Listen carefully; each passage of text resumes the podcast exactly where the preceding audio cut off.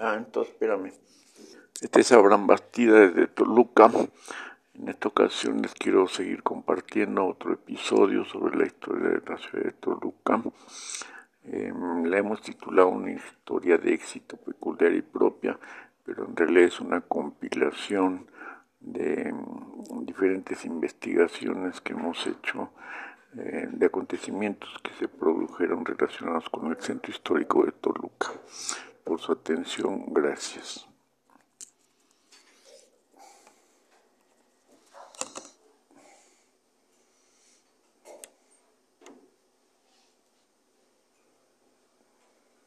Una historia de éxito peculiar y propia.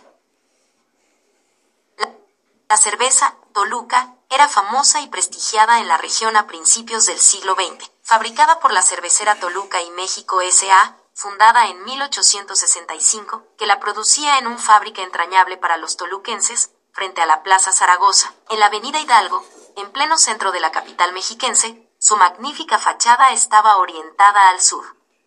Con el paso del tiempo, en 1935, la cervecería Toluca fue adquirida por la cervecería Modelo que había iniciado operaciones 10 años antes en la Ciudad de México.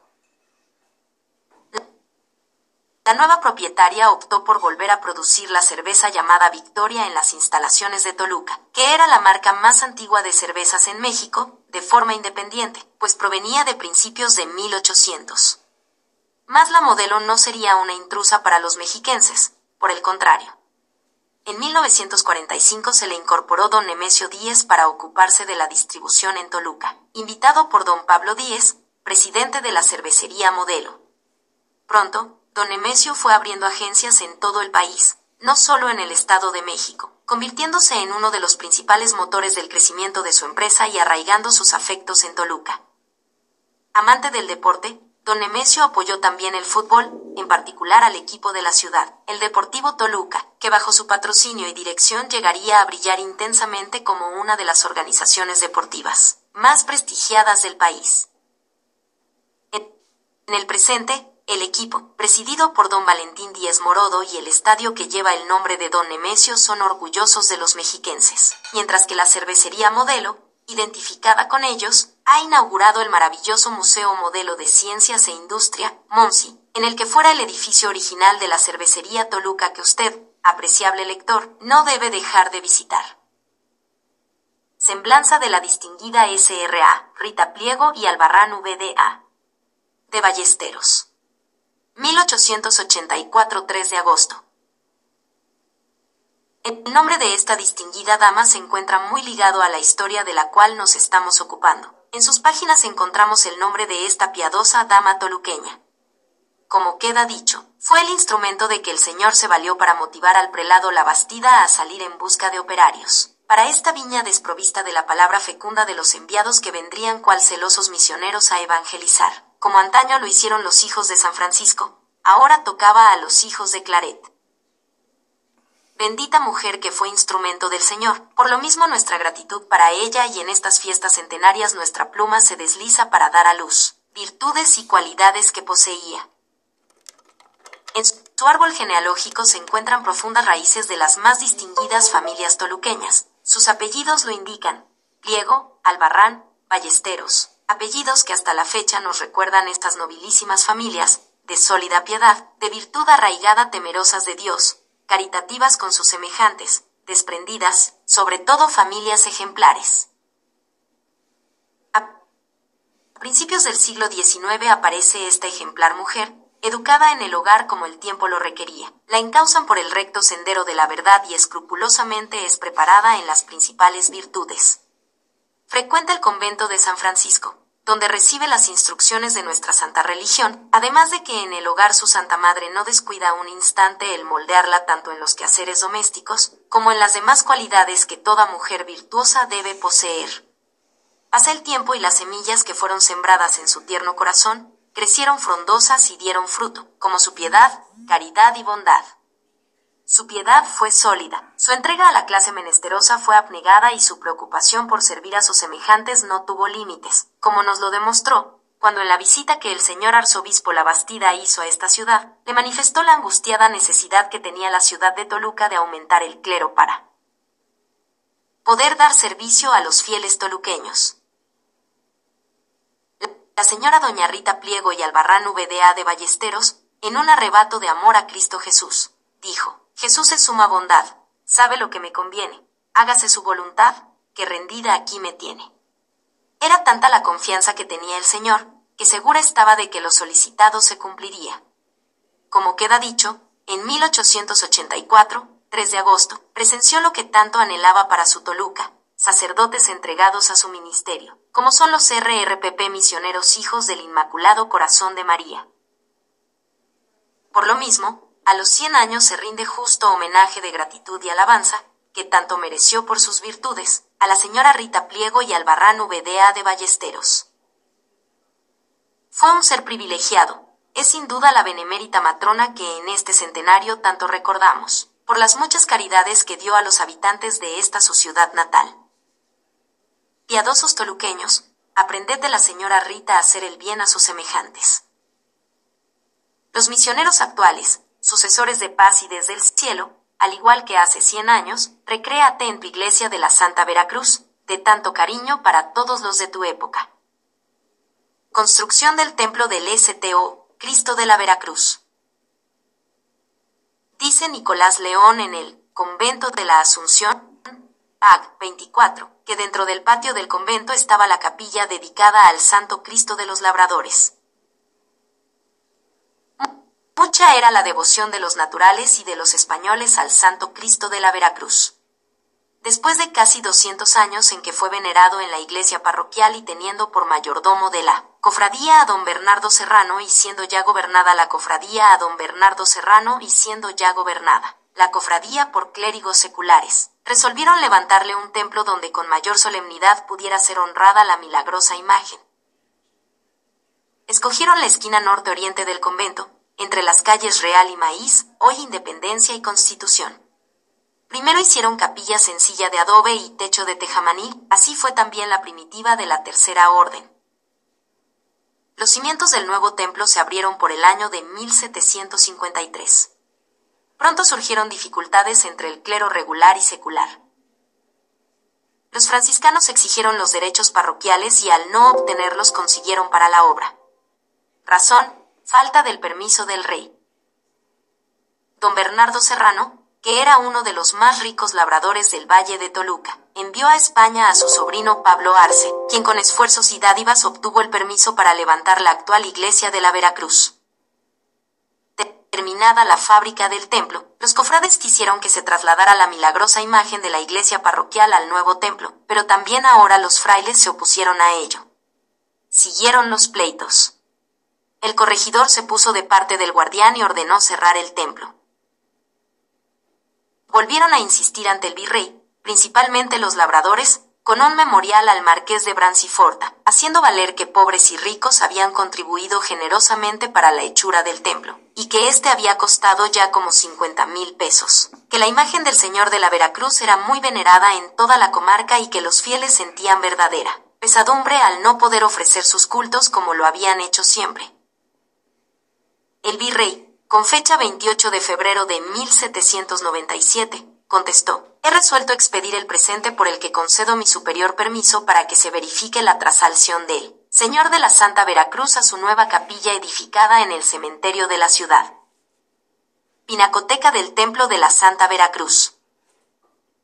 Riquísimo patrimonio pictórico es la Pinacoteca del Templo de la Santa Veracruz que a partir del año de 1888 se enriquece con grandes murales que son orgullo del templo y de la ciudad de Toluca. Obras de arte salidas de los pinceles hábilmente manejados por las diestras manos del gran artista Tirso Sánchez, así como excelentes copias de Rubens y demás artistas del pasado, de tal forma que las pinturas de la Santa Veracruz dan testimonio de la profunda pasión por el arte que sentían los primeros misioneros hijos del Inmaculado Corazón de María, llegados en el año de 1884 a estas tierras frías de Toluca. Además se ve su inagotable actividad en el campo del arte. En tal forma nos dejaron este documento viviente de la vida de Cristo, representada en cuatro murales, nacimiento, cenáculo, crucifixión y resurrección. Además, en el crucero vemos el mural de la Virgen de Guadalupe, único en la República por su ternura, paisaje y gloria, así como la expectante figura del indio Juan Diego, absorto ante tanta ternura y bondad de la madre para con el hijo. Al lado derecho podemos ver los volcanes Iztaccíhuatl y y el limpio valle.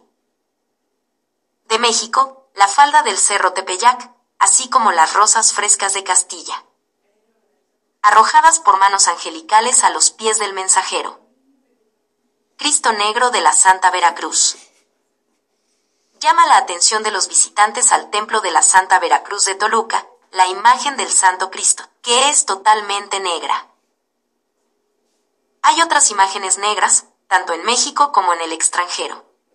Negro es el Señor del Veneno de la Catedral de México, negro el Santo Cristo de Esquipulas en Guatemala, negro el Señor de Santa María en Valle de Bravo, también es negro el Señor del Hospital de Salamanca, y el Cristo de Villa del Carbón, Mex. Y, era costumbre, el miércoles santo, bajar al Señor de la Santa Veracruz y puesto en la nave del templo era ungido con vino y mirra, que después se aprovechaba como milagrosa medicina. A estas unciones y a las innumerables velas y antorchas que ardían en torno a él se atribuye la coloración negra de la imagen. 2. Miguel Salinas atribuye a este Cristo la historia del veneno, que el sacristán con perversas intenciones untó con veneno las plantas del Santo Cristo que invariablemente iba a besar temprano el capellán y que al ir a besarlas el Cristo se puso negro y el capellán ya no acercó sus labios. 3. Pudo ser algún artista de tez negra que quiso plasmar ese color en el cuerpo del Señor. Dicen que en Etiopía no causan extrañeza las imágenes de color negro. 4. Tal vez tenga algún fundamento histórico el sincretismo religioso de querer sustituir divinidades paganas, representadas por el color negro por el dios de los cristianos. Pudieran ser Opochtli, dios de las redes o Tezcatlipoca. V. No se descarta, ni mucho menos, la razón teológica bíblica. El Mesías Redentor, como lo anunció el profeta Isaías, debería tomar tomar toda la negrura de los pecados de la humanidad entera y cargado con ellos subir a la cruz para limpiarnos de todas nuestras manchas. Fundación 1884 Toluca. Nos encontramos en la penúltima década del siglo XIX. Precisamente en el año de 1880 llega a esta apacible ciudad de Toluca de San José, en visita pastoral, el excelentísimo señor arzobispo de México, don Pelagio Antonio de la Bastida y Dávalos, hombre notable, elocuente orador sagrado y como personaje cuya vida pública se halla enlazada en los sucesos más sobresalientes y notables de nuestra historia, padre conciliar, dignísimo pastor de iglesia mexicana, hombre prudente que tenía el don de escuchar cualquier sugerencia. En esta visita es hospedado en una de las casas de las personas más prominentes de esta ciudad. Esa es la de la distinguida dama, doña Rita Pliego y Albarrán VDA. De Ballesteros. Piadosa dama que sentía la angustiada preocupación de ver que su ciudad natal se encontraba muy escasa de clero, para poder atender las múltiples necesidades que el pueblo católico necesitaba. En esta visita expuso de manera firme la apremiante y urgente necesidad de aumentar el número de sacerdotes, para poder satisfacer las necesidades de los fieles, tanto de la ciudad como de toda la comarca.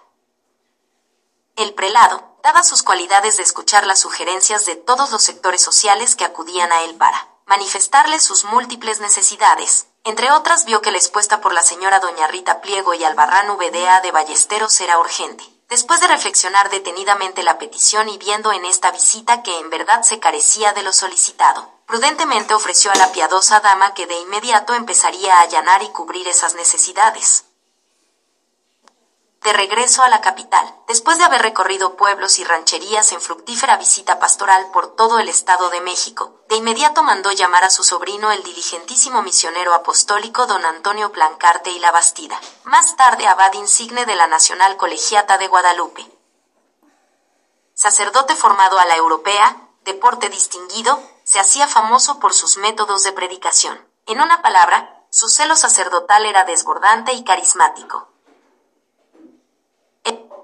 El distinguido prelado hizo saber a su sobrino la necesidad que tenía la ciudad de Toluca, de clero para las necesidades espirituales de esa vasta región, para lo cual envió a España en busca de celosos misioneros o de clero decidido a trabajar es esta porción de la viña del Señor tan necesitada de misioneros entregados a su sagrado ministerio apostólico. el señor Antonio Plancarte aceptó esta difícil misión y dado su férreo carácter y su eficacia en todo lo que se le encomendaba, su tío lo despidió dándole su paternal bendición y suplicándole que regresara con lo que tanto anhelaba, tener misioneros en su arquidiócesis. Además de la búsqueda de sacerdotes en España, precisamente en Barcelona, por encargo muy especial, muy especial de su tío el señor arzobispo de México, llevaba el doble objeto de trasladar los restos el ilustrísimo señor don Lázaro de la Garza y Ballesteros. Para estas dos comisiones se encontraba en Barcelona a principios de septiembre de 1883. Antes de continuar nuestra narración haremos un poco de historia referente al señor don Lázaro de la Garza y Ballesteros. El Partido Constitucional de México, por ley de 17 de enero de 1860, expulsó de la República a varios obispos, entre ellos al ilustrísimo señor don Lázaro de la Garza y Ballesteros, arzobispo de México, quien fue a vivir su nostalgia a la aldea de Guanabacoa en la isla de Cuba. El Papa Pío IX lo llamó a Roma, a donde se dirigió ya muy enfermo. Al llegar a Barcelona se agravaron sus padecimientos y el obispo Palau lo alojó en su palacio episcopal, prodigándole caritativos cuidados hasta su muerte en la noche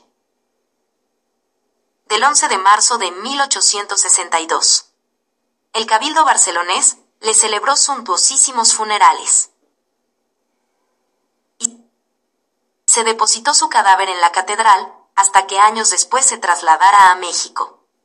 Aprovechando la estancia del Peplancarte en España, el año de 1883, el ilustrísimo señor Labastida le encomendó que estando vacante la sede barcelonesa, entregara al cabildo un hermoso cáliz de plata mexicana que perteneció al ilustrísimo señor arzobispo de México don Alfonso Núñez de Aro y Peralta, como reconocimiento por los cuidados y honras prodigados por el obispo y cabildo barcelonés al ilustrísimo señor de la Garza y Ballesteros y que agenciara el traslado de los restos del señor de la Garza y Ballesteros a México. Después de cumplir con su encomienda, el vicario capitular le dijo que allí estaba la Casa General de los Misioneros del Peclaret, por los que había interesado con ánimo de invitarlos a trabajar en México. Esto sucedía en septiembre de 1883, y de inmediato fue a la Casa Generalicia de los Misioneros Hijos del Inmaculado Corazón de María. Al escribir a su tío, lleno de entusiasmo por el espíritu apostólico que ha descubierto. En los misioneros hijos del Inmaculado Corazón de María, dice, hemos dado pues, según parece, con una mina y con la fuente que mitigara nuestra sed. Parece que el Señor se ha dolido de nosotros ya cuando me volvía desconsolado y con las manos vacías. El reglamento, el objeto, todo está muy adecuado a nuestras circunstancias y llena nuestros deseos. Voy a ver al P. Closet, que es el subdirector y un ángel en carne humana, va conmigo. Carta del Peplancarte a su tío el señor Labastida. El 24 de septiembre quedó firmado el contrato con Elmo. P. José Cifré, superior general de los misioneros hijos del Inmaculado Corazón de María, aceptaban hacer fundación de residencia en México. Con otros cuatro sacerdotes españoles que habían aceptado trabajar en México, se embarcó el P. Plancarte, trayendo al P. Domingo Sola y Vives, representante de los misioneros del señor Claret. Tomaron pasaje en el vapor francés Villa de París el 21 de octubre de 1883. El 14 de noviembre desembarcaban en Veracruz y el 15 llegaban a México. Largos y difíciles fueron los arreglos de la fundación de los padres claretianos, pero el 3 de agosto de 1884 tomarían posesión de la iglesia de la Santa Veracruz, para arraigarse sólidamente y fructificar a lo largo de 100 años en la vida espiritual de México. Al llegar a México, el P. Antonio Plancarte y la Bastida, con el P. Domingo Sola, sintió el ilustrísimo señor La Bastida un gran consuelo, porque sabía que tendría en él y sus hermanos unos fieles y celosos colaboradores. P. Jaime Cloret, cofundador, fue elegido subdirector y desempeñó este cargo desde el primero de mayo de 1858 hasta el 4 de febrero de 1898 en que muere. Tenemos a la vista una pequeña biografía del siervo de Dios P. Jaime Cloret, compañero de San Antonio Maclaret, misionero hijo del corazón de María. Nacido en Manresa el 24 de julio de 1822 y muerto en olor de santidad en Barcelona el 4 de febrero de 1898. Pequeño de estatura, pero de buena complexión. era muy aprensivo y melancólico y poco apto para el trato humano. Tenía buen talento, buena voz y facilidad de componer y de expresarse. Era apto para toda clase de predicaciones. Tenía orden y método en sus conceptos y se distinguía en sus explicaciones catequísticas. Su celo y formas de púlpito, ya antes de formar parte de la congregación, era apostólico. Fue siempre ajustado a la sana doctrina, remirado en sus actos, cauto y devoto. Dio muchísimas misiones y ejercicios espirituales a toda clase de personas. El P. Clotet fue el faro luminoso que el P. Antonio Plancarte vislumbró en la penumbra en su búsqueda para traer a los Misioneros del Corazón de María a México. Datos para la historia de Toluca. Por los años de 1935 escribía Miguel Salinas en su acucioso libro sobre Toluca. La Veracruz tiene forma de cruz latina, siendo sus dimensiones las siguientes. Longitud unos 50 metros. Latitud en la nave casi 10 metros, en el crucero cerca de 20 metros. Los arcos torales son bastante elevados, de aspecto airoso y de muy correcto dibujo. Las bóvedas están formadas por lunetas cónicas, y la cúpula es simple, amplia y hermosa. La luz entra a raudales por amplias ventanas que prestan los muros. Esto le da al templo aspecto placentero, sin quitarle gravedad y recogimiento. El altar mayor primitivo o ciprés era de madera, fue totalmente cambiado por otro. Este a su vez fue sustituido por el magnífico retablo que existe en nuestros días y en el cual lucen su hermosura, bronces y mármoles magníficos, labrados con exquisito primor y donde la luz solar o de focos eléctricos o cirios se quiebra en aquellas pulidas superficies, donde refleja y ofrece a la vista un espectáculo maravilloso. Miguel Salinas